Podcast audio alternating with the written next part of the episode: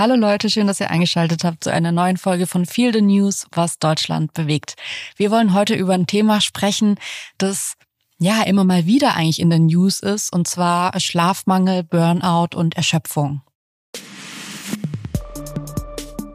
Ja, ganz grundsätzlich muss man sagen, dass es eins der ganz großen Themen unserer Zeit ist, so häufig wie man das hört.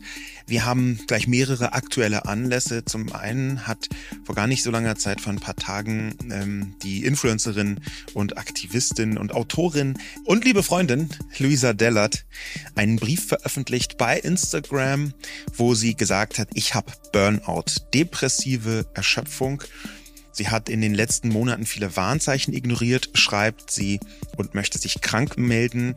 Ähm, sie hat ihr eine persönliche Quittung bekommen, nämlich, dass es körperlich einfach nicht mehr so weitergehen kann.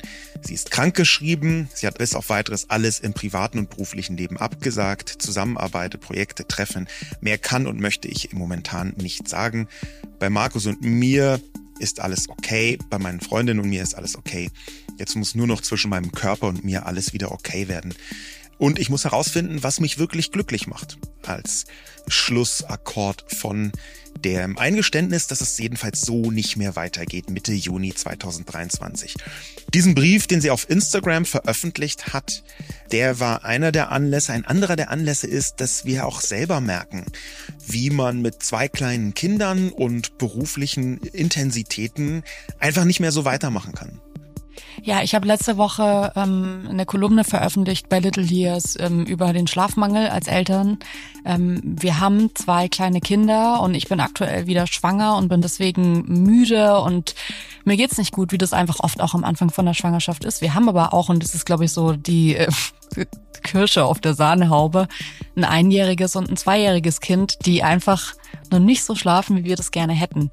Was wir merken, ist, dass wir ähm, an der Erschöpfungsgrenze sind, die wir uns nicht exklusiv nur mit anderen Eltern teilen, sondern das ist ein Zustand, der in unserer Gesellschaft lange belächelt wurde. Wenn Menschen gesagt haben, sie haben Burnout, wurde das ganz lang so als, ja, die wollen ja nur frei machen, die wollen ja nur krank machen, abgestempelt. Und ähm, auch Menschen, die beispielsweise im Schichtbetrieb arbeiten, sind an dieser Grenze permanent, an dieser Schlafmangelgrenze, an der Erschöpfungsgrenze. Und deswegen dachten wir heute, wir nehmen diesen aktuellen Anlass, unsere aktuelle Lage, aber eben auch eigentlich eine Lage, die permanent in unserer Gesellschaft immer wieder da ist und machen eine Folge darüber und reden genau darüber, weil wir, und das kann man ja auch sagen, inzwischen gewöhnt sind an diesen Zustand und vielleicht auch ein paar Erkenntnisse haben, die euch da draußen auch helfen. Und im besten Fall können wir uns alle zusammen so ein bisschen austauschen und diese Probleme ebenso ernst nehmen, wie sie ernst genommen werden sollten. Ja, Jule, und da hast du gleich schon was gesagt, dass wir daran gewöhnt sind und das stimmt gleichzeitig und ist komplett falsch. Ähm, wir haben ja schon häufiger darüber geredet und du hast mir manchmal erzählt, wie ich glaube, das ist auch Inhalt deiner Kolumne, wie krass Schlafmangel, obwohl man weiß, dass er da ist, obwohl man versucht, den irgendwie so zu rational zu greifen und versucht zu abstrahieren, wie krass Schlafmangel bei dir dann so reinblockt in alles. Also ich glaube, es gibt wirklich viele Momente, wo ich mir so persönlich dachte, oh, das wird richtig Katastrophe, wenn man Kinder hat. Und es ist dann tatsächlich nicht so schlimm, wie man das jetzt denkt. Also ich weiß jetzt nicht, beispielsweise angekotzt zu werden oder diese vollen Windeln immer zu wechseln oder überall in der Wohnung Sand oder Dreck oder klebrige Hände zu finden, von denen man nicht weiß, warum sie so kleben. Alles Momente, die ich vorher dachte, boah, es ist schrecklich. Und dann hat man selbst Kinder und es ist irgendwie gar nicht so. Beim Schlafmangel dachte ich, um ehrlich zu sein, dass es richtig schlimm wird. Und ich find's wirklich intergalaktisch schlimm. Also wenn man sich überlegt, ich bin auch richtig doof, muss ich dir ehrlich sagen. Ich habe so einen richtigen Hass auf Leute, die keine Kinder haben und sagen, ja, ich bin auch manchmal müde, wo ich mir denke, nee, du bist nicht müde. Ich weiß, ich war auch mal so müde und dachte, das ist müde, aber es ist nicht müde. Das das ist ein Punkt, wo ich widersprechen würde. Einfach, weil ich im Umfeld beobachtet habe, jetzt gar nicht so sehr aus persönlichen Gründen, sondern im Umfeld beobachtet habe, dass es auch ganz viele andere Dinge gibt, die Menschen extrem müde machen, auch dauerhaft müde machen. Ähm, der große Elefant im Raum, über den wir auch auf jeden Fall noch sprechen müssen, ist dann natürlich der Druck, der zum Beispiel durch den Kapitalismus insgesamt entsteht.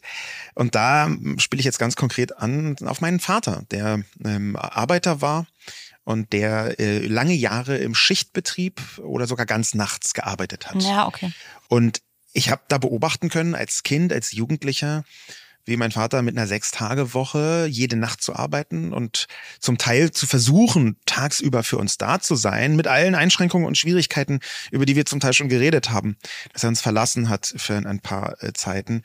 Ähm, aber trotz dieser Einschränkungen hat er, wenn er da war, versucht, was hinzubekommen. Und ich habe gesehen, wie ihn das nicht nur seelisch, psychisch, sondern auch körperlich richtig ruiniert hat, über Jahre nachts zu arbeiten. Ja, okay, jetzt fühle ich mich fast ein bisschen schlecht, weil ich natürlich jetzt nicht diese Menschen damit meinte, wenn ich so sage, ey, ich finde das nicht cool, wenn mir jemand sagt, ich bin auch müde, sondern ich dachte jetzt eher, ey, ganz liebe Grüße an meinen kleinen Bruder, der noch keine Kinder hat und mir so nach einem durchzechten Wochenende sagt, ich bin so müde. Ja, okay, denke, ja okay, jetzt tell me more, bitte erzähl mir ein bisschen, ja. wie müde du bist. Ähm, ich weiß aber auch, dass das snappy und ein bisschen doof von mir ist. Ich merke aber, dass das tatsächlich auch so eine Regel ist, dass nach müde oft doof kommt und man durch diese leichte Gereiztheit ähm, unfair wird. Ich merke selbst, dass ich manchmal in so Alltagssituationen unfair werde, einfach weil ich übermüdet bin. Und das sind dann die Momente, wo ich mir wünschen würde für mich, dass ich ein bisschen, bisschen gütiger wäre mhm. zu meinen Mitmenschen. ähm, und dann aber total realisiere, dass das aus einem sehr unnatürlichen Zustand kommt. Und ich glaube total, da bin ich völlig bei dir, dass es mehr Zustände als jetzt nur Kinder gibt, die dazu führen können, dass man komplett äh, übernächtigt ist. Ich habe vor ein paar Wochen ähm, eine Krankenpflegerin auf Instagram, das dagegen so ein, wie so ein Julia Engelmann-Gedicht war das. Also so, sie hat so einen Poetry-Slam gemacht, so über ihren Job. Und das ging so rum und ich habe das so angesehen und obwohl ich jetzt nicht so mega viel mit der Form anfangen kann, fand ich den Inhalt sehr interessant, weil sie genau das gesagt hat, dass sie arbeiten geht, wenn andere schlafen gehen oder wenn andere feiern gehen. Und in dem Moment ist mir nochmal so bewusst geworden, dass natürlich gerade auch Pflegejobs oft mit wirklich Schlafmangel zu tun haben, weil die Bettpfannen halt auch gewechselt werden müssen, wenn andere Menschen schlafen und man selbst gerne schlafen würde. Und ich finde es schon interessant, wenn man sich jetzt mal die Zahlen dazu ein bisschen genauer anschaut. Mich hat das total überrascht, weil es ist so, zumindest wurde 2021 eine Studie gemacht, eine Umfrage, wie so die Schlafdauer der Deutschen aussieht, dass 68 Prozent der Befragten zwischen fünf und sieben Stunden schlafen. Was ich krass finde, weil man ja immer hört, es ist inzwischen auch ein bisschen überholt, habe ich nachgelesen, dass jeder Mensch acht Stunden Schlaf braucht. Es gibt Menschen, die brauchen einfach keine acht Stunden Schlaf. Aber ich glaube nicht, dass diese 68 Prozent, was ja wirklich deutlich mehr als die Hälfte der Menschen ist, alle nur zwischen fünf und sieben Stunden schlafen wollen. Nee, das und ist wahr. ich glaube, dass es oft wirklich auch mit beruflicher Schwierigkeit zu tun hat. Ja, mit beruflicher Schwierigkeit einerseits und andererseits auch so verschiedene Ebenen, die dazu kommen. Der Druck, der entsteht, ja, die psychischen Belastungen, psychologischen Belastungen durch alles Mögliche. Ähm, ich habe da ganz interessant eine eigene Geschichte dazu. Ich habe über 20 Jahre Schlaflosigkeit gehabt als äh, im Prinzip mein drängendstes Problem. Und ich war in medizinischer Behandlung mehrfach bei verschiedenen Ärztinnen, äh, unter anderem bei einem bekannten Professor aus der Charité, Professor Dr. Ingo Vize. Liebe Grüße an dieser Stelle. Der hat auch ein Buch geschrieben, Die übermüdete Gesellschaft. Ähm, da war ich in Behandlung und das Interessante daran war, dass er mir als Somnologe, so heißen Leute, die Schlafforschung hauptberuflich betreiben, als ich da reinkam, komplett aufgeladen mit Hoffnung, endlich meine Schlaflosigkeit in den Griff zu bekommen, sofort erstmal die maximale Enttäuschung äh, äh was hat er gesagt? Er hat gesagt, ja, äh, Sie kommen hier mit Ihren Schlafproblemen und ich, ähm, im Übersetzer hat er gesagt, guter Schlaf kommt genau durch die Mittel, die Sie alle schon kennen. Und ich bin mir sicher, die haben sie auch schon alle ausprobiert, aber eben nur ein bisschen oder nur halbherzig oder nicht ganz. Es gibt nicht das eine Zaubermittel. Es gibt hier irgendwie eine so Abstufung von acht, neun, zehn verschiedenen Schlafmitteln. Die können Sie mal benutzen, um da so ein bisschen reinzukommen. Aber eigentlich, wenn ich jetzt ganz ehrlich bin, bei den wenigsten Leuten gibt es richtig so organische Ursachen, die dann so weiter, wo man sagen kann, oh, da ist Schlaflosigkeit an äh, Mangel von X oder Y, dann geben wir eine Tablette und dann ist alles gut. Und ich hatte heimlich bis zu diesem Zeitpunkt auch wirklich nach 20 Jahren Leidensgeschichte, oder nicht ganz 20 Jahren, aber lange, hatte ich gehofft, es gibt dieses eine Mittel gegen meine Schlaflosigkeit. Gab es nicht. Hm. Und es ist tatsächlich so, dass ganz viele Leute, die sagen, sie bekämpfen Schlaflosigkeit, deren Botschaft ist eigentlich, ja, ähm, Schlaflosigkeit kann man durch besseren Schlaf bekämpfen. Ja, das ist, aha, interessant. Das ist ja cool. Ja, ich, ähm, ich habe das ja auch in meiner Kolumne recherchiert und habe mich auch gleich für diesen Vorschlag entschuldigt, weil es klingt so ein bisschen nach Marie Antoinette. Ähm, wieso essen die Leute nicht alle Torte, wenn es kein Brot gibt oder Kuchen, wenn es kein Brot gibt? Wo ich sagen würde, ja, natürlich ist es so ein bisschen vermessen zu sagen, Leute, wenn ihr richtig Schlafprobleme habt, dann schlaft doch einfach mal. Also Schlaf hilft gegen Schlafprobleme. Wir reden jetzt hier aber wirklich von akuter Unterversorgung von einem Grundbedürfnis und zwar Schlaf. Es geht jetzt hier nicht drum, mal unausgeschlafen zu sein und dann irgendwie das Fenster auf Kipp zu stellen oder was es so alles an Tricks und Tipps Twitter gibt, eine Cola ja zu trinken, Kaffee. Genau.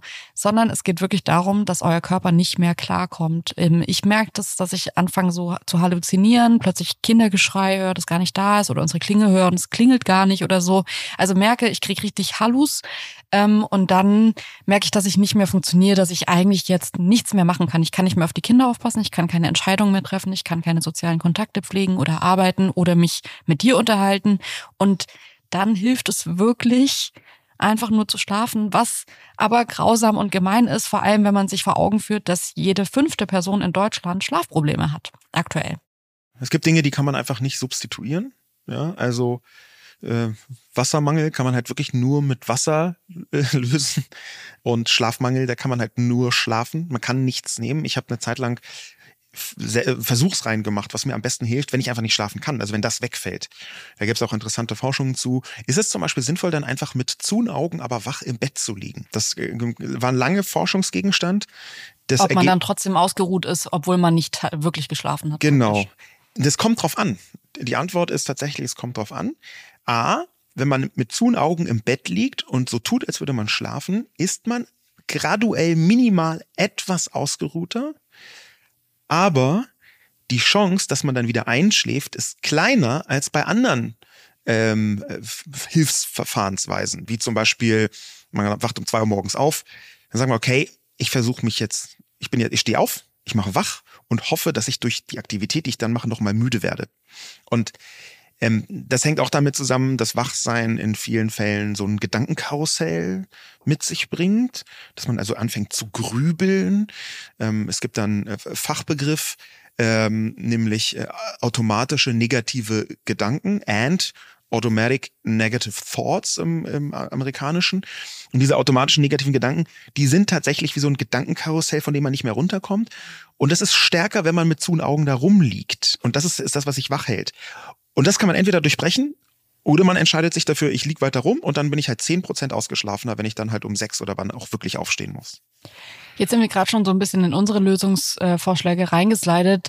Ich glaube, es ist jetzt gut, da einfach äh, so der Struktur halber noch ein bisschen weiterzumachen. Was für uns eine große Erkenntnis war, ähm, das kann man natürlich nur machen, wenn man irgendwie in einem Team, in einer Partnerschaft oder eben mit mehreren Personen äh, sich eine Verantwortung teilt, welche auch immer, dass man sich reinzieht, wer am besten mit Schlafmangel zurechtkommt.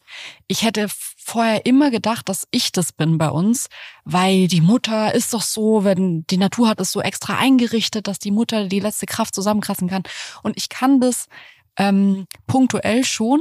Ich merke aber, dass du einen Autopiloten hast, der wirklich mit ein bis zwei Stunden Schlaf nach einer Nacht funktioniert. Du kannst noch Sachen machen, die kann ich nicht mehr machen, Autofahren zum Beispiel.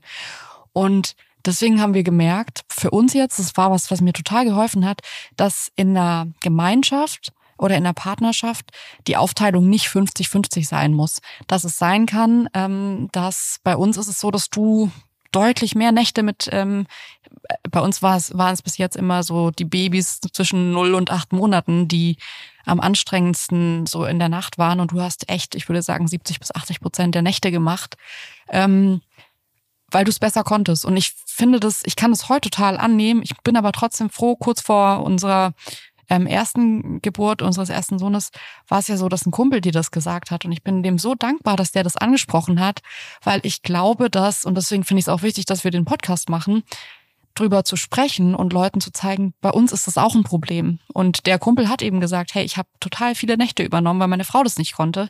Da würde ich halt sagen, ey, super, danke, dass der das dir gesagt hat, sonst wäre ich gar nicht drauf gekommen, dass die Verteilung vielleicht auch von außen, ich sage es mal, ungerecht aussehen könnte, sich aber in der Partnerschaft gerechter anfühlt, weil man das Gefühl hat, okay, es ist eine Person nicht permanent an der Grenze zum Verrücktwerden, während die andere denkt, ja, wieso, es ist doch alles in Ordnung. Ja dass Menschen unterschiedlich viel Schlaf brauchen, ist eine Dimension. Eine andere ist tatsächlich, dass man mit unterschiedlich viel Schlaf besser zu, oder schlechter zurechtkommen kann. Das kann auch sich verändern.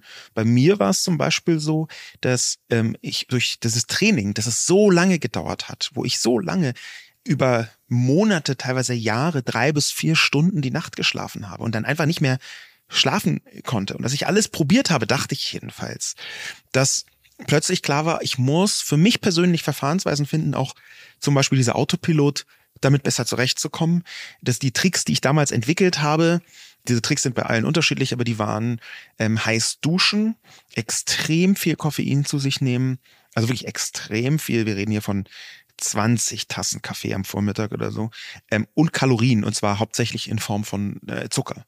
Und das hat mich sagen wir mal, ein bisschen besser bewältigen lassen, was da an Schlafkatastrophe passiert war. Und es ist aber absichtlich, würde ich es nie als Lösungsweg bezeichnen. Es ist kein Lösungsweg. Ja, es ist bloß eine Form, nicht katastrophal unterzugehen, das zu bewältigen. Und gleichzeitig weiß ich, dass, heute weiß ich das, dass dieser Lösungsweg schon einer grundsätzlicheren Lösung eher entgegenstand. Jetzt ist man vielleicht versucht, wenn man das so hört, wenn man uns so hört, zu sagen, sag mal, sind die bescheuert? Also wieso kriegt man denn auch in so kurzen Abständen so viele Kinder? Muss man sich nicht wundern? Oder man sagt vielleicht leichter auch zu Menschen, die in einem Pflegeberuf sind, hey, kündig doch einfach, mach doch was anderes, wenn es dich so stresst. Und ähm, ich hoffe, dass wir bei dieser Podcast-Folge ein bisschen über diesen Punkt hinwegkommen, weil das ist ein, tatsächlich ein Problem in der Gesellschaft, das so immanent ist, dass man glaube ich, nicht gut damit fährt, zu sagen, hey, mach doch einfach, äh, gib doch deine Kinder zur Adoption frei oder fang doch einfach was anderes an als deine Berufung, als den Job, der dich glücklich macht, äh, wenn es dich so stresst. Ich glaube, ähm, dass es viel hilfreicher ist, sich auszutauschen, drüber zu reden, sich genau anzusehen, was passiert da und ähm, ja, das zu verbalisieren, auch was da passiert, ganz genau, so wie es am Ende auch eine Luisa getan hat, die ja wirklich einfach ein Instagram-Statement gemacht hat, sie hätte das nicht machen müssen. Wir leben in einer Gesellschaft, in der oft Menschen Burnouts haben und gar nicht drüber reden, sondern sagen, sie sind krank und nicht sagen, warum sie krank sind. Und das muss niemand machen, aber ich finde es toll, dass eine Person wie Luisa das öffentlich macht weil ich schon das Gefühl habe, dass da viele Menschen nicht drüber reden. Mir geht's auch als Mutter so, dass ich überrascht bin, wie unterrepräsentiert das Thema Schlafmangel bei Eltern ist. Ja. Ähm, das wird zwar immer mal wieder angesprochen, aber wenn man sich überlegt, dass also im Schnitt sagt man, dass Eltern die ersten sechs Jahre ihres Lebens schlecht schlafen, dass es sogar keine Unterschiede macht, ob man allein oder zu zweit ist, ob man äh, viel Geld hat oder wenig, weil es eigentlich drauf ankommt, ob die Kinder halt in der Nacht schlafen und Kinder schlafen von Alleinerziehenden genauso wenig gut die ersten sechs Monate jetzt im Durchschnitt als von Menschen, die zusammenbleiben. Also das heißt klar, man kann sich das natürlich teilen, aber die Problematik ist trotzdem da. Ja. Das finde ich interessant und erwähnenswert. Ähm, lass uns mal gleich noch, das würde mich total interessieren, über die größere Frage dahinter sprechen, und zwar die Frage nach der Henne und dem Ei. Jede fünfte Person in Deutschland hat Schlafprobleme. Wenn man den Stada Health Report von 2022 sich ansieht, das ist eine selbst eingeschätzte Burnout-Rate. Also es wurden Menschen gefragt, ob sie solche Gefühle bereits erlebt haben oder glauben, kurz vorm Ausbrennen zu stehen. Was ich immer wichtiger finde als Zahl, als Menschen, die tatsächlich diagnostiziert sind, weil es darum geht, wie ist die persönliche Gefühlslage und wir in einer Welt leben, in der oder in einem Land leben, in dem nicht alle Menschen, die einen Burnout haben, sich behandeln lassen oder das irgendwo registrieren lassen. Und die Antwort ist 59 Prozent. Das ist auf einem absoluten Hoch. Es war noch nie so hoch, die Statistik. Würdest du sagen, jetzt dieser Bogen zur Henne und zum Ei, dass wir gerade in einer Zeit leben, in der das mehr vorkommt? Oder hat man früher einfach nicht so häufig drüber gesprochen und es kam immer gleich häufig vor alles? Meine Einschätzung wäre, dass beides wahr sein kann. Dass es das früher seltener gab und dass man früher seltener darüber gesprochen hat. Aber es gibt äh, ziemlich interessante Erkenntnisse in so eine historische Ebene rein, dass jede Zeit auch ihre Krankheit hat. Es gab zum Beispiel im 19. Jahrhundert, als ähm, so Telegraphen erfunden wurde, gab es eine Krankheit, die hieß teilweise auch Telegraphenkrankheit, Neurasthenie. Neurasthenie war im Prinzip eine Art Vorläufer des Burnout durch Reizüberflutung, durch viele Informationen. Auf einmal gab es Zeitungen und Großstädte, wo kamen so auf und der Verkehr kam auf. Alles passierte gleichzeitig. Eisenbahnen waren da. Ähm, es ist alles auf die Leute eingestürzt, die vorher vergleichsweise geruhsam unterwegs waren. Und diese Krankheit Neurasthenie, äh, so Ende des 19. Jahrhunderts, ähm, die wurde als zeittypisch beschrieben, weil sie aus der gesellschaftlichen Konstruktion auf den Einzelnen und die Einzelne gewirkt hat. Und ich glaube, genauso ist das mit dem Burnout. Wir sind in einer Zeit, wo die Reizüberflutung durch Digitalisierung nochmal extremer geworden ist, wo wir durch die Ausformungen äh, und auch Verwerfungen des Kapitalismus auf einzelne Menschen einen extremen Druck ausüben und gleichzeitig sollen sie auch noch gesellschaftlich aufgeklärt agieren. Ja, das bedeutet, wir leben in einer Zeit, wo viele Leute sagen, wir möchten feministisch unterwegs sein, wir möchten ähm, gleichwertig unterwegs sein. Und deswegen müssen wir jetzt, sagen wir mal, als Frauen nicht nur Familie und Haushalt machen, das machen wir seit 3000 Jahren, sondern wir müssen gleichzeitig auch noch gefälligst Karriere machen und Selbstverwirklichung und aber auch noch Wellness und dann aber auch noch Yoga auf und Selbstliebe und, und Selbstliebe und ja. alles. Und es ist nicht so, dass das eine durch das andere ersetzt wurde, sondern wir leben in einer Zeit, wo sehr viele Menschen, und das gilt dann auch für Männer, jedenfalls ein Teil der Männer, alles gleichzeitig machen müssen. Es ist nicht so, wow, wir haben jetzt eine klügere neue Aufteilung, sondern natürlich ist es auch so, dass erwartet wird, dass man Karriere macht. Natürlich ist es auch so, dass erwartet wird, man das mit den Kindern hinkriegt. Natürlich soll man sich jetzt auch mehr Zeit für die Familie nehmen. Und es ist nicht so, dass diese Ansprüche geringer werden, sondern es kommt auch noch jeden Tag eine neue Erkenntnis, Erkenntnis, wo klar ist, ja, natürlich. Wenn die Eltern mehr als drei Stunden am Tag mit ihren Kindern sich beschäftigen, dann sind die in 25 Jahren 27 mal klüger und haben eine 100 mal höhere Chance, Karriere zu machen. Also das regt mich in letzter Zeit sehr bei Instagram auf, weil ich in eigentlich fast jeder Ecke von Instagram, ob das jetzt Beauty oder Küchensachen oder Erziehungssachen oder irgendwelche Freizeitsachen, so diese Regel habt, wenn du das nur 30 Minuten am Tag machst, wenn du das nur 10 Minuten jeden Tag machst, dann hast du ein besseres Leben. Und ich denke mir halt so, ey, ja, aber wenn es halt 40 Sachen sind, die man nur 10 Minuten am Tag machen muss, dann reicht der Tag schon nicht aus. Und das ist halt, das ist so ein Moment, wo ich mir dann immer wieder denke, ja, ich verstehe das schon als Grundkonzept, aber wenn du dann als Mutter dir anhören musst, ähm, hey, wenn, immer wenn du über deine Kinder verzweifelst, dann denk einfach dran, das könnte der letzte Tag mit deinen Kindern sein. Ja. Und dann kannst du wirklich das Maximum aus dir raus, wo ich mir denke, ja, also bitte, das ist ein mega toxischer Ratschlag, der vielleicht dazu führt, dass ich irgendwie in einer ähm, kompletten Grenzsituation nochmal funktioniere. Aber das ist doch vom Grundgerüst her keine gute Idee zu sagen, ey, äh, leb doch jeden Tag so, als könnte es dein letzter sein. Ausrufezeichen. ja, das, das haut in diese Kerbe, was du gerade sagst, in diese Selbstoptimierungskerbe. Und ich glaube nicht, dass Selbstoptimierung so für sich genommen ein bösartiges Konzept ist, sondern es ist sinnvoll zu reflektieren. Aber natürlich ist, wenn man Selbstoptimierung noch zusätzlich obendrauf zu einer kompletten Überlastung macht, weil man glaubt, man muss alles gleichzeitig machen und auch noch an allem gleichzeitig gleichzeitig gut sein und auch noch alles gleichzeitig hinkriegen. Nicht nur für sich, sondern auch für die Partnerschaft und für die Karriere und für Pipapo. Und am besten muss man währenddessen mit der dritten Hand auch noch die Eltern pflegen und so. Und dann, und während man eine Sprache lernt. Ähm, und dann kommt irgendwann der Punkt, da habe ich neulich so, so einen Stitch gesehen ähm, auf äh, TikTok, wahnsinnig toll, wirklich das auf den Punkt gebracht hat da hat offenbar irgendjemand, wurde nicht klar wer, eine Frau sowas gesagt, so ganz entspannt, schöne Yoga-Klänge. Sie sagt so, meine Morgenroutine mit meinem drei Monate alten Kind fängt äh, um 4.30 Uhr an. Ich stehe also eine Stunde vor meinem drei Monate alten Kind auf und dann fange ich erstmal an und harter Schnitt, dann kommt der Stitch rein und da siehst du eine komplett übermüdete Frau. Und die guckt so, also so in die Kamera, so von wegen, ich kann das gar nicht fassenartig, bist du wahnsinnig? Du stehst vor deinem Kind auf, dein drei Monate altes Kind schläft, also so richtig wütend wird sie langsam, völlig fassungslos. Und das ist natürlich genau das Richtige.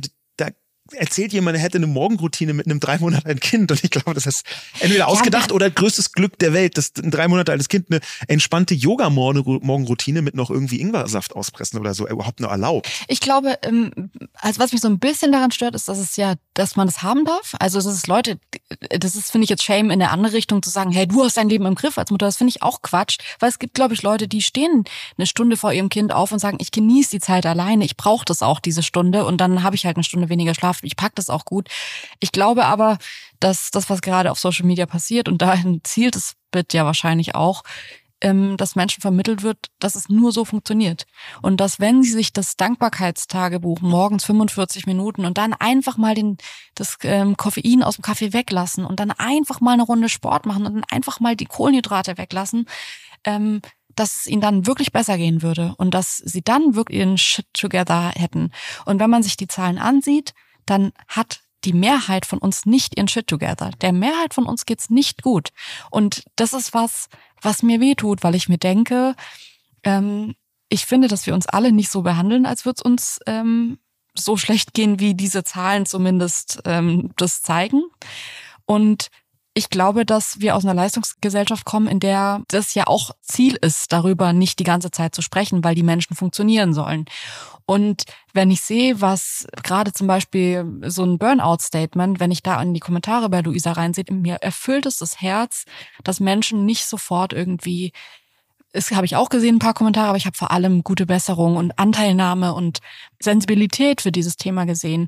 Ähm, und es hätte wahrscheinlich so auf dem Weg gelegen für irgendwelche Internet-Troll zu sagen, hey, du bist Influencerin und jetzt hast du noch einen Burnout vom Nix tun oder was. Was ja immer so ein bisschen kommt bei solchen Menschen, solche Vorwürfe. Und ich finde es sau gut, dass die Mehrheit verstanden hat, das ist psychische Erkrankungen, Erschöpfung, Ermüdung sind alles Momente, die man ernst nehmen muss und auf die man empathisch eingehen sollte. Absolut. Und das ist natürlich ein, ein Moment, um auch über Privilegien zu sprechen. Dann ist es absolut klar, dass manche Menschen privilegierter sind und deswegen mehr Möglichkeiten haben, wie zum Beispiel mit äh, solchen Belastungen umzugehen. Das ist die eine Seite. Die andere Seite ist, dass aber auch zumindest bis zu einem bestimmten Niveau Privilegien dich nicht davor schützen, äh, psychische Erkrankungen zu haben, dich nicht davor schützen, bestimmten Burnout zu haben, dich im Zweifel auch nicht davor schützen, bestimmte Entscheidungen zu treffen, die sich hinterher als extrem belastend erweisen. Und in eine Mühle kann man durchaus auch kommen, wenn man bis zu einem bestimmten Punkt Privilegien hat, die andere nicht haben. Ja, ich würde sagen, es schützt dich, klar, es beschützt dich nicht davor, das nicht zu bekommen. Ich würde aber schon sagen, dass du so viel mehr Möglichkeiten hast, wenn du privilegiert bist. Definitiv. Ähm, dich zu verhalten in so einer Absolut, Situation. ich wollte bloß diese Argumentation so machen, dass das ist vollkommen klar, dass eine alleinerziehende Frau, Mutter von zwei Kindern, wie meine Mutter es lange war, ähm, die äh, Schwierigkeiten äh, hat, bis sie beruflich verbeamtet wurde, aber bis zu diesem Punkt hatte sie Schwierigkeiten, das wirtschaftlich auch alles hinzubekommen. Und dass jemand, der in einer solchen Lage ist, ähm, völlig andere Belastungen erfährt, zusätzliche Belastungen erfährt, als jemand, der vielleicht auch einen Burnout hat, aber der eine gewisse Privilegierung mitbringt. Das, das ist mir schon klar. Und gleichzeitig würde ich aber mich dagegen verwehren, und das ist, deswegen sage ich dieses Beispiel, dass weil bestimmte Formen von Privilegierung da sind, man deswegen anfangen kann zu sagen, jetzt reiß dich aber gefällig zusammen. Ja, oder den Leuten ihren Zustand abspricht. Das finde ich total schwierig, ja. wenn man sagt, ja, mir geht's aber auch schlecht. Oder hast du eigentlich eine Vorstellung, wie vielen Menschen es schlechter geht als dir? Wo ich mir denke, aber darum geht's doch nicht. Und wir wollen doch nicht eine Gesellschaft sein, die so unterscheidet, wenn sich jemand öffnet und sagt, mir geht's nicht gut. Ja. Und ähm, das würde ich schon auch sagen. Ich würde aber trotzdem auch sagen, wenn wir jetzt über dieses Privilegien-Ding sprechen, ähm, dass ich es manchmal erfrischender fände, wenn Menschen auch ein bisschen zu ihren Privilegien stehen, darüber ja. mehr sprechen. Und ich sehe, warum das viele nicht machen. Aber ich glaube, dass es wichtig ist, um auch ein bisschen an diesem Bild zu kratzen, das ja über Instagram vermittelt wird oder allgemein über soziale Medien. Und zwar, dass alle alles hinbekommen und alle wirklich gut funktionieren. Und ich habe vor ein paar Tagen, ähm, ich folge so einer Mutter auf Instagram, Jenna Deppner, ganz liebe Grüße, ich finde die so toll, die hat ähm, von ihren Panikattacken erzählt und hat gesagt, das habe ich noch nie irgendwo erzählt, ich habe ganz, ganz schlimme Panikattacken, ich kann nicht Auto fahren. Sie hat erzählt, dass ihr Papa bei einem Quadunfall gestorben ist, also einfach, das hat, hat sich eine Schraube gelöst und der ist gegen einen Baum gefahren und gestorben. Ähm, Und seitdem kann sie keine hohen Geschwindigkeiten mehr im Auto fahren, weil sie wahrscheinlich so Angst davor hat, dass da irgendwie auch beim Auto irgendeine Schraube sich löst und sie stirbt. Und sie ist es jetzt irgendwie nach 20 Jahren angegangen. Die hat drei kleine Kinder und sagt, ich konnte nichts mehr machen. Das hat niemand mehr angesehen und mhm. ich habe nie drüber gesprochen. Aber ich war nicht funktionsfähig so richtig. Ich bin in der Stadt ein bisschen rumgefahren mit dem Auto, aber ansonsten eigentlich nicht. Und ich fand es so befreiend und cool, dass sie darüber gesprochen hat und das erzählt hat, weil ich glaube, dass es total hilfreich sein kann für viele Menschen zu hören, ach, ich bin nicht alleine. Weil das finde ich nämlich bei fast allen psychischen Erkrankungen, man fühlt sich ja erstmal unfassbar alleine. Man denkt ja, ich bin die einzige Person, die das jetzt so hat oder bei der irgendwas los ist. Und ich finde es cool, wenn ähm, Leute sich öffnen, wenn sie die Kraft dazu haben und es können und andere mit ins Boot holen, weil ich glaube, dass und ich meine, wir leben in einer Gesellschaft, in der schon mehr über psychische Erkrankungen gesprochen wird, aber ich finde trotzdem noch nicht genug, wenn man sich eben diese Zahlen ansieht und sich ansieht, wie viele Menschen dann von einem Burnout tatsächlich betroffen sind. Glaubst du, dass es auch eine sinnvolle, nicht menschenfeindliche, bösartige Gegenthese dazu gäbe? Also gibt es auch Argumente zu sagen, Leute, jetzt kommt nicht ständig mit euren bescheuerten Depressionen um die Ecke, was ich schon häufiger gelesen habe in sozialen Medien. Gibt es da also eine sinnvolle Gegenposition zu? Es ist mega spannend, dass du das fragst, weil ich ja eigentlich, und das weißt du ja auch, ein Fan davon bin, so von positiver Verstärkung und ganz viel einfach zu sagen, ich will nicht mich jeden Tag fragen, wie ich geschlafen habe. Oder ich habe ja zu, zu, dir zum Beispiel auch gesagt, du sollst mal diesen komischen Ring da weglegen, ja, der immer einen Aura-Ring über Jahre. dir morgens gesagt hat, wie du geschlafen hast, wo ich mir dachte, ey, wenn ich dich frage morgens, hey, wie hast du geschlafen, konntest du mir das nie sagen, sondern hast immer gesagt, warte, ich muss mal kurz in meine Daten gucken, wo ich mir dachte, nein, hör doch mal in dich rein. Und wenn du keine Meinung dazu hast, dann sag dir doch einfach, dass du gut geschlafen hast. Es ist ja zumindest nicht die Unwahrheit, wenn du es nicht besser weißt. ähm, ich glaube auch, dass das in so kleinen Alltagssituationen total helfen kann, positive Verstärkung, dass man sich sagt, ey, mir geht's erstmal gut, ich habe erstmal Glück gehabt, ich bin erstmal irgendwie die Sonne lacht und es ist alles okay. Ich glaube, dass es extremst toxisch ist, so eine positive Verstärkung bei Menschen anzulegen, die in irgendeiner Form marginalisiert, benachteiligt sind und deswegen tatsächlich einfach Struggle haben im Alltag oder Menschen, die psychisch krank sind. Also das ist ja kurz vor, ähm, geh doch einfach mal ein bisschen in die Sonne raus, wenn du so depressiv bist. Und ich glaube, dass das eher negativ ist. Wie geht's dir? Weil du hast es ja so gerade aufgebracht. Also hast du eine, hast du eine gute Gegenthese, die vielleicht sagt, okay, vielleicht sollten wir nicht so viel darüber sprechen. Ich habe eine gute Gegenthese, die von dir stammt und die ich deswegen öffentlich sagen kann, ohne dass das komisch wirkt weil sie sich auf mich bezieht. Es ist also mhm. im Interpersonellen. Ich glaube, es ist sehr, sehr wichtig, genau zu unterscheiden zwischen der großen Öffentlichkeit, wo auf einer Bühne etwas stattfindet, was nie nur zwischen zwei Menschen ist auf, auf Instagram oder so, sondern es gibt immer ein Publikum und eine Außenwirkung. Kommunikation ist da auf einer Bühne und das ist etwas anderes wie zwischen zwei Menschen. Und das Beispiel, auf das ich anspiele, ist tatsächlich einer von zwei Punkten, die meine Schlaflosigkeit nicht geheilt haben, aber in einer Weise verbessert haben, dass ich heute sagen würde, ich habe zwar immer noch manchmal Schwierigkeiten beim Schlafen, aber im Durchschnitt schlafe ich für meine Verhältnisse gut. Wenn du und, jetzt erzählst, warum du nicht mehr äh, deine Schlafstörung hast, dann haben wir wirklich die unangenehmste Situation. Ja, aber ich kann die gut Podcast herleiten und die ist für dich nicht unangenehm und für mich auch nicht. okay, Leute, alles, was ihr jetzt hört, ist, ich bin eigentlich nicht so, wie Sascha das jetzt sagen wird. Und go. Wir waren ein paar Monate nachdem wir zusammengekommen sind, 2020 äh, während der Pandemie, äh, sind wir nach Italien gefahren. Ähm, wir sind nach Italien gefahren, auf dem Weg dorthin, in verschiedenen Hotels geschlafen. Und zu dieser Zeit war ich so schlaflos, dass wir ins Bett gegangen sind und ich bin meistens zwischen drei und vier aufgewacht, habe noch eine halbe Stunde versucht rumzuliegen und bin dann aufgestanden, bin rausgegangen und habe Pokémon gespielt. Und ich hab, bin dann wirklich, ich bin relativ schnell sehr gut geworden in Pokémon, weil ich halt jeden Tag drei Stunden morgens Pokémon gespielt, immer spazieren gegangen, über Jahre, seit es es 2016 gab. Und irgendwann warst du von dieser Situation so genervt auf mehreren Ebenen. Zum einen bist du äh, immer aufgewacht, wenn ich aufgestanden bin. So leise ich versucht habe zu sein, bist du aber trotzdem aufgewacht. Und zum zweiten ähm, war das ja schon auch ein bisschen nervig. Man möchte im Urlaub zusammen im Bett aufwachen und dann frühstücken. Und irgendwann hast du dann einfach mich angeschrien. Du, du hattest einen Schlafmangel durch meinen Aufstehen und mich angeschrien und gesagt, jetzt probier doch mal wieder einzuschlafen.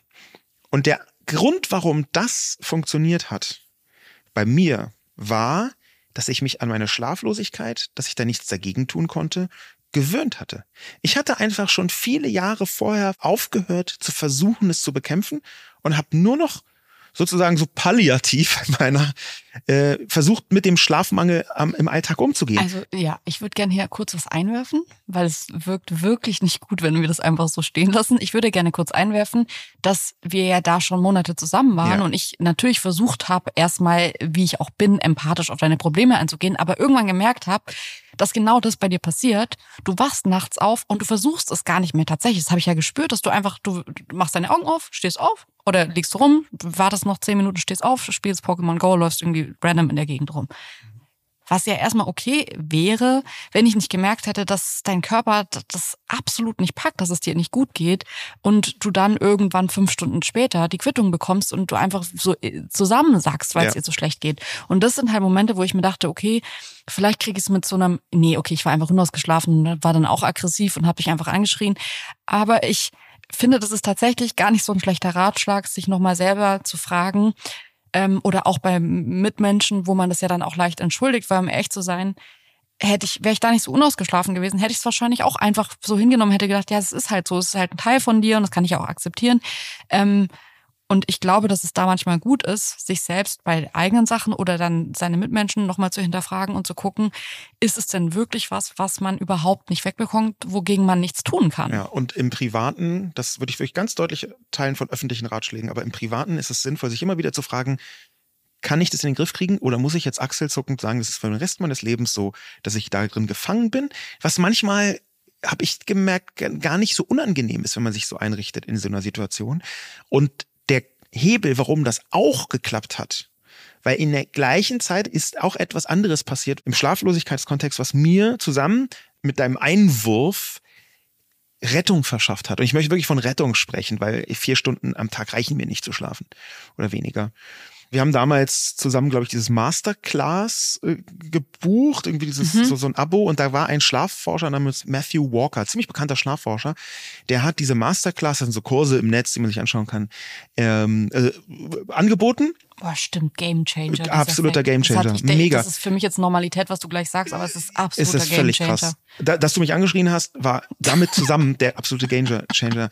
Denn Matthew Walker hat einfach nur zwei Minuten geredet und gesagt, ja, Leute nehmen ja Kaffee zu sich und die meisten wissen, irgendwie mit dem Koffein ist es ein bisschen schwierig und deswegen trinken sie dann so ab 16, 17 Uhr keinen Kaffee mehr, weil sie sonst nicht schlafen können. Aber der Körper baut Koffein extrem langsam ab. Er empfiehlt seinen PatientInnen als allererstes entweder ganz auf Koffein zu verzichten und wenn man das nicht kann oder möchte, dann so um neun oder zehn Uhr morgens damit aufzuhören, denn nach zehn Stunden sind immer noch 25 Prozent des Koffeins im Körper. Und wenn du das mal so zusammenrechnest, dann ist nach 10 Stunden 25 Prozent, wenn du irgendwie so viel getrunken hast wie ich, dann hattest du, beziehungsweise ich hatte einfach noch abends, wenn ich ins Bett gegangen bin, extrem viel Koffein im Körper. Und das finde ich halt krass, weil es ist jetzt gerade nicht nur der Kaffee, wo vielleicht viele sagen, ja gut, Kaffee trinke ich eh nur morgens, sondern es ist halt auch die Cola oder die Spezi oder äh, dann mal noch der schwarze oder der grüne Tee oder so. Also ganz viel, wo man ja sagt, okay, das ist einfach noch eine ganze Weile im Körper. Und das finde ich interessant, weil ich gesehen habe, dass es bei dir am Anfang voll die Einschränkung war, aber eine Einschränkung war, die so gut funktioniert hat hinten raus, mhm. dass es sich wirklich nach Tagen eigentlich eingestellt hat, dass du abends müde warst, was kein Zustand war, den ich von dir kannte. Das ist ja aber wirklich nur, ich meine, wir haben jetzt einmal so diesen Schlafmangel durch nicht schlafen können, was du hattest oder was wir jetzt auch haben, irgendwie so als Eltern. Ähm, ich glaube, es liebt aber, und ich glaube, dass es auch wichtig ist, das einmal noch zu unterscheiden, ähm, ja auch diese dieses Burnout oder die Erschöpfung, von der Luisa Dellert jetzt gesprochen hat, die für mich nochmal eine andere Qualität hat. Ich will das gar nicht einstufen und sagen, öh, das ist jetzt, das ist jetzt krasser als das andere. Nee, das ich glaube, dass, dass Leute zusammen. alle irgendwie da so an der Grenze stehen. Aber ähm, lass uns mal gerne nochmal über jetzt auch so diese Auszeit von Luisa sprechen und diese Entscheidung zu sagen, oder wie, wie verhält man sich in einer Situation, in der man merkt, ich kann absolut nicht mehr, aber so ist ja auch das Leben aufgebaut. Ich war auch schon ein, zwei Mal eher durch die Schwangerschaften, aber so in so Momenten, wo ich alles aufhören musste. Und man denkt ja erstmal, das kann man nicht. Mhm. Nichts funktioniert ohne einen. Es gibt tausend Verpflichtungen, aber das muss ich noch machen, aber zu dem Termin muss ich noch, aber die eine Sache muss ich noch machen. Ähm, und man kommt dann in so einen Zustand, dass man eigentlich so für sich selbst in seinem Leben, was ja schön ist, aber natürlich in so einer Situation schwierig, nicht verzichtbar ist. Ja, das ist dann ja wieder die kapitalistische Frage, die dahinter steht ähm, wo eine Identifikation mit der Arbeit stattfindet, wo auch ein Druck zu arbeiten und Geld zu verdienen stattfindet, wo man sofort wieder unterscheiden muss. Äh, wir wissen, weil wir mit ihr befreundet sind, Luisa Dellert ist selbstständig. Das ist bei Selbstständigen etwas ganz anderes als bei Festangestellten. Das muss man erstmal genau so erwähnen und diese Drastik auch formulieren. Viele von denen, die man glaube, sind so äh, privilegiert, äh, weil sie selbstständig sind und äh, Geld verdienen, da ist die Selbstständigkeit schon ein sehr krasser Hebel, weil du in der Sekunde, wo du aufhörst zu arbeiten, und zwar egal warum, in der Regel kein Geld mehr verdienst. Das ist bei Angestellten oft anders. In den meisten Fällen kannst du dich, wenn du angestellt bist, krank schreiben lassen. Und dass es auch Leute gibt, die sagen, ich kann das nicht, weil ich sonst Probleme haben würde. Das stimmt. Es ist aber strukturell erstmal bei den meisten Menschen, die in einem Unternehmen arbeiten, ich sag mal bei Bürojobs, bei bestimmten äh, Facharbeitsjobs, die können sich krank melden. Das kannst du als selbstständige Person nicht oder nicht so oft oder nicht mit der gleichen, äh, sagen wir mal, Einfachheit. Das ist ein wichtiger Punkt. Und der nächste wichtige Punkt ist auch, dass die eigene Haltung gegenüber diesem Funktionieren, die muss sich aus meiner Sicht verändern. Wir haben ein Land, in dem ein Funktionierfetisch vorhanden ist. Dass es gefälligst funktioniert. Nicht nur die Umwelt, sondern vor allem auch die einzelnen Menschen. Das ist hier ein so großer Wert wie in wenigen anderen Ländern. Die Schweiz würde mir noch einfallen, aber sogar Österreich geht da schon entspannter ran, um es mal ganz konkret zu sagen. Aber der, der Punkt ist halt schon, dieses unbedingte Funktionieren, daraus entsteht der psychische Druck, der zu einem Burnout führen kann. Und ja, da ist auch der Kapitalismus und die Verpflichtung, Geld zu verdienen drin. Aber es ist so, dass ein großer Teil der Menschen, die betroffen sind, die machen sich mehr Druck, als sie müssten. Es geht halt am Ende nicht nur alleine um wirtschaftlichen Druck. Es gibt diese Menschen, und ob der Anteil ein Drittel ist oder die Hälfte, sei jetzt mal dahingestellt. Mhm. Es gibt die Menschen, die diesen wirtschaftlichen Druck in einer extremen Form spüren. Es gibt aber auch Leute, die sagen, nee, jetzt möchte ich mal drei Jahre reinhauen für meine Karriere. Jetzt möchte ich mir das auch gönnen. Und es ist völlig in Ordnung. Aber dass die Kehrseite davon ist, dass dieser Druck irgendwann anfangen kann, dich aufzufressen. Ich glaube, dass da auch total wichtig ist, nochmal zu erwähnen, ähm, dass wir aus einer Gesellschaft kommen, in der es ja auch wirklich eine Zeit lang berechtigt war, dass Menschen Angst hatten vor der Psychiatrie, vor der geschlossenen, vor der Klapsmühle, weil es eine Zeit gab, in Deutschland ist jetzt schon einige Zeit her, aber wo Menschen wirklich eingeliefert wurden und so nach zwei Jahren wurde mal geguckt, ob irgendwie sich was verändert hat in der Birne und vorher hatten die keine Chance, da rauszukommen. Ja, du spielst auf die Psychiatriereform von 1975 an, also es ist nicht 200 Jahre her, beziehungsweise es ist ziemlich genau mein Geburtsjahr, um präzise zu sein, und vorher war die Psychiatrie genau ein so großer Horror, wie man das manchmal in Deutschland nie für möglich gehalten hätte. Ja, und also Einbahnstraße ich, ja, rein. Genau. Und ja? als ich das so recherchiert habe, rausgefunden habe, habe ich gemerkt, ach okay, jetzt verstehe ich ein bisschen besser, warum, ich sage jetzt mal, die Boomer, die Elterngeneration oft sagt, hey, ich gehe doch nicht zum Psychologen, weil mir ist doch alles in Ordnung und so und das sofort so abgetan wird, wo man denkt, wow, es hat dich niemand angegriffen so. Ich komme aber aus einer Generation, wo das normaler ist. Also normaler auch wieder Sternchen äh, nicht für alle, weil die Plätze für Therapien, für ähm, auch Tageskliniken so begrenzt sind in Deutschland und so sehr gebraucht werden, dass das einfach unfair ist. Ähm, auch wenn man sich ansieht, was dahinter steckt. Und zwar, dass es eigentlich eher das System ist, dass es nicht so viele zugelassene ähm, TherapeutInnen gibt, die KassenpatientInnen nehmen dürfen, was ich wirklich schade finde, wenn man sich überlegt, wie lang in manchen Städten, Berlin gehört dazu, die Wartelisten sind. Ähm, trotzdem würde ich sagen, dass wir gerade auch über solche Bereiche mehr reden müssen. Wir müssen mehr darüber reden, dass es völlig in Ordnung ist, in eine Tagesklinik zu gehen, mal eine Therapie zu machen, eine Kur zu machen. Alles Momente, die finde ich leider bis heute, und jetzt haben wir ein bisschen über den Ursprung gesprochen, trotzdem so negativ behaftet sind, dass ich glaube, dass viele Menschen schon den ersten Schritt, und zwar sich Hilfe zu holen, nicht wahrnehmen. Und ich glaube, dass man da was ändern kann, indem man drüber redet und da ganz offen drüber spricht. Wir sagen es ja auch oft öffentlich, dass wir irgendwie eine Paartherapie machen, dass ähm, wir beide schon uns irgendwie psychologische Hilfe gesucht haben. Ähm, auch einfach bei, ich sage jetzt mal, Problemen im Alltag, Unwägbarkeiten im Alltag, die jetzt vielleicht gar nicht so sehr mit der Größe eines Burnouts zu tun haben, aber das ist, würde ich sagen, am Ende auch eine Prävention, dass man eben nicht zu einem Moment kommt, wo man denkt, es, es bricht alles über einen ein. Ja, und gleichzeitig gibt es immer noch massive Hindernisse, Ganz konkret kann ich ein persönliches Preis geben. Du hast von der Therapie gesprochen. Ich habe auch schon häufiger davon gesprochen, dass ich therapeutische Erfahrungen gemacht habe in verschiedenen Facetten. Finde ich überhaupt nicht in der Öffentlichkeit gar nicht schlimm, das zu erwähnen.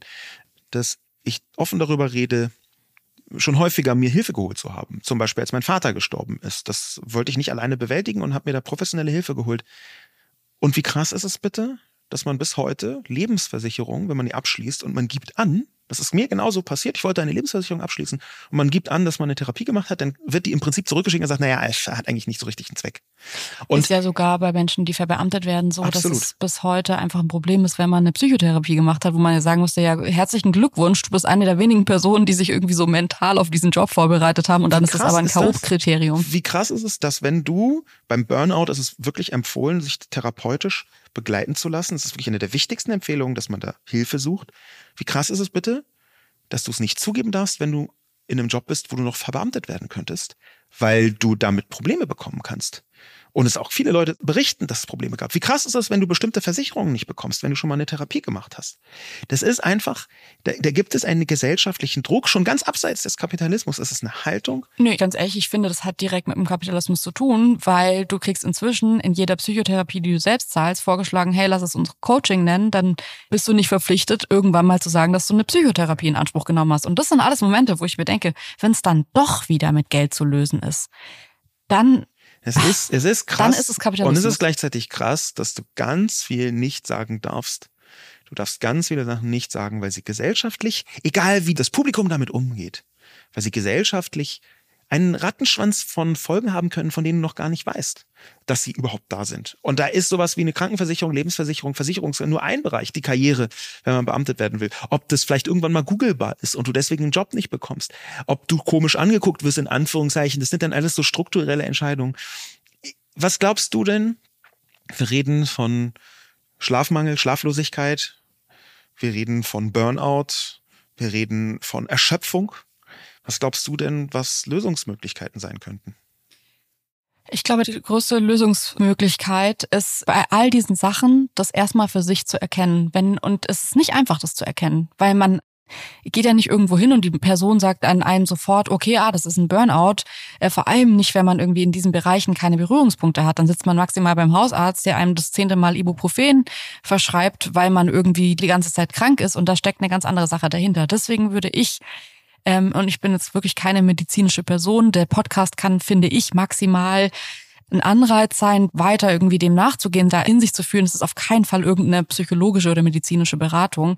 Ähm, ich finde, dass der erste Schritt aus meiner persönlichen Erfahrung wichtig ist zu kanalisieren, dass man merkt, wenn ihr ein Gefühl habt von, und es kann sich jetzt in völlig unterschiedlichen äh, Momenten äußern, einer Bedrängtheit, einer Unruhe, ihr fühlt euch nicht gut, Dinge, die euch vorher normal vorkamen, sind es nicht mehr, ihr seid in, ihr kriegt euren Alltag nicht mehr richtig hin und das merkt man an verschiedensten Punkten und Ecken.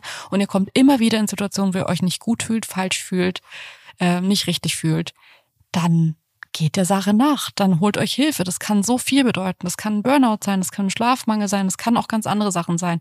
Und ich glaube, dass es wichtig ist, wir haben gelernt, bei Kopfschmerzen eine Kopfschmerztablette zu nehmen. Wir haben gelernt, wenn der Arm gebrochen ist, nicht zu sagen, ich probiere es erstmal irgendwie selbst zu Hause mit einer Schiene, sondern das gipsen zu lassen und den Gips auch wieder irgendwann abmachen zu lassen genauso muss man psychische Krankheiten behandeln. Und ähm, ich glaube, dass das erste Erkennen der allerwichtigste Schritt ist, weil danach ist, auch wenn es manchmal nasty ist und länger dauert und das System unfair ist, es gibt schon Hilfe. Wir leben zum Glück in einem Land, in dem Menschen sich Hilfe holen können und diese Anlaufstellen auch vielleicht mit Wartezeit, aber zumindest da sind und besetzt sind.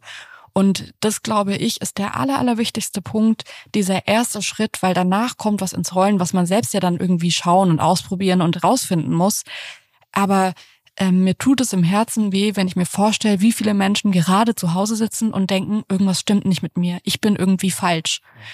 Und es gäbe Lösungen für so eine Situation. Wie geht's dir? Was gibt's gibt's was? Ich meine, ja, es wirkt jetzt so sehr irgendwie. Es gibt mehrere Punkte. Oh, ja, ich will jetzt nicht so wie so ein Live-Coach wirken, Leute, aber ihr wisst, was ich meine. Es ist einfach das ist ein emotionales Ding. Das ist, wir erteilen unsere Erfahrungen und die haben vielleicht bei bestimmten Menschen eine positiven, äh, eine positive Wirkung, weil sie sich da drin wiederfinden. Und eine, die ich mitteilen wollen würde, weil das wirklich wichtig ist.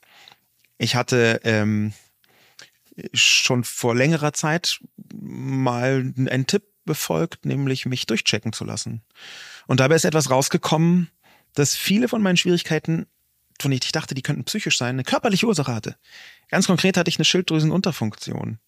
Und diese Schilddrüsenunterfunktion, die wurde erkannt bei so einem kompletten Check-up. Ich war vorher 20 Mal beim Arzt, da wurde es nicht erkannt aus unterschiedlichen Gründen, aber ich habe so einen kompletten Check-up machen lassen und ein Teil der Probleme, die ich hatte, hatten eine physiologische, physische Ursache. Mhm. Und die habe ich in den Griff bekommen. Und da sind ein paar Sachen besser geworden. Eben nicht alles. Ich musste mich auch um andere Sachen kümmern. Die Schlaflosigkeit hing damit nur marginal zusammen. Aber erstmal das sich durchchecken zu lassen, dass manche Sachen eben wirklich eine Folge von körperlichen Beschwerden sind. Das war der erste Punkt. Und der zweite Punkt, den hast du gerade schon gesagt, sich das einzugestehen, dass es A ein Problem ist und B immer wieder die Abwägung treffen, kann ich das Problem lösen oder muss ich jetzt für eine bestimmte Zeit das Problem irgendwie bewältigen, in den Griff kriegen und nicht an die Wurzel des Übels gehen? Mhm. Und das ist eine Abwägung. Aus meiner Sicht darf man nicht auf die eine Seite dieser Abwägung runterfallen. Und zwar nicht auf beide. Man darf nicht die ganze Zeit denken, das ist mein Problem, ich muss die ganze Zeit dran arbeiten, dann fängt man an, irgendwann zu verzweifeln nach Jahren. Das hatte ich auch schon. Und man darf aber auch nicht denken, das ist halt so und sich gar nicht mehr drum kümmern, sondern sich immer wieder in regelmäßigen Abständen neu fragen, ist jetzt eine Zeit, wo ich nochmal versuchen könnte, an die Wurzel ranzugehen. Das wäre mein, so wäre meine Herangehensweise. Es mag sein, dass es bei anderen Menschen komplett anders ist und manchmal muss man sich auch arrangieren und einrichten für immer. Das kann sein, dass es so ist. Aber ich würde sagen, für mich hat sehr gut funktioniert, dass du mich darauf gebracht hast, immer wieder neu zu probieren. Mhm. Ist das Problem vielleicht inzwischen bewältigbar? Das war eine sehr persönliche Folge, natürlich irgendwie so aus unserer persönlichen Perspektive in unserem Podcast ähm, zu dieser Thematik, die so groß ist und die ja so viele Bereiche auch umfasst, dass ihr wahrscheinlich dazu hört und euch denkt, hä, da könnte man jetzt noch fünf weitere Folgen machen und sie haben ja noch gar nicht über das oder über das gesprochen. Was mir wichtig ist, ist, dass ihr respektvoll miteinander umgeht und wir alle uns vornehmen, das ernst zu nehmen, wenn sich Menschen uns öffnen und sagen, dass sie Hilfe brauchen oder Probleme haben oder erschöpft sind oder nicht mehr können oder an der Grenze sind. Ich glaube, dass Empathie was ist, was wir schon gut können und noch mehr trotzdem ähm, an den Tag legen können, weil ich nicht glaube, dass man zu empathisch als Gesellschaft sein kann, sondern das kann man nie genug sein. Ähm, vielen, vielen Dank fürs Zuhören. Das waren unsere Gedanken zu Burnout, Schlafstörung und Erschöpfung. Und ähm, dann hören wir uns nächste Woche wieder. Und ganz zum Schluss noch ein herzliches gute Besserung an Luisa Dellert und alle, alle Leute dort draußen, die das gebrauchen können. Ciao. Dieser Podcast wird produziert von Podstars bei OMR.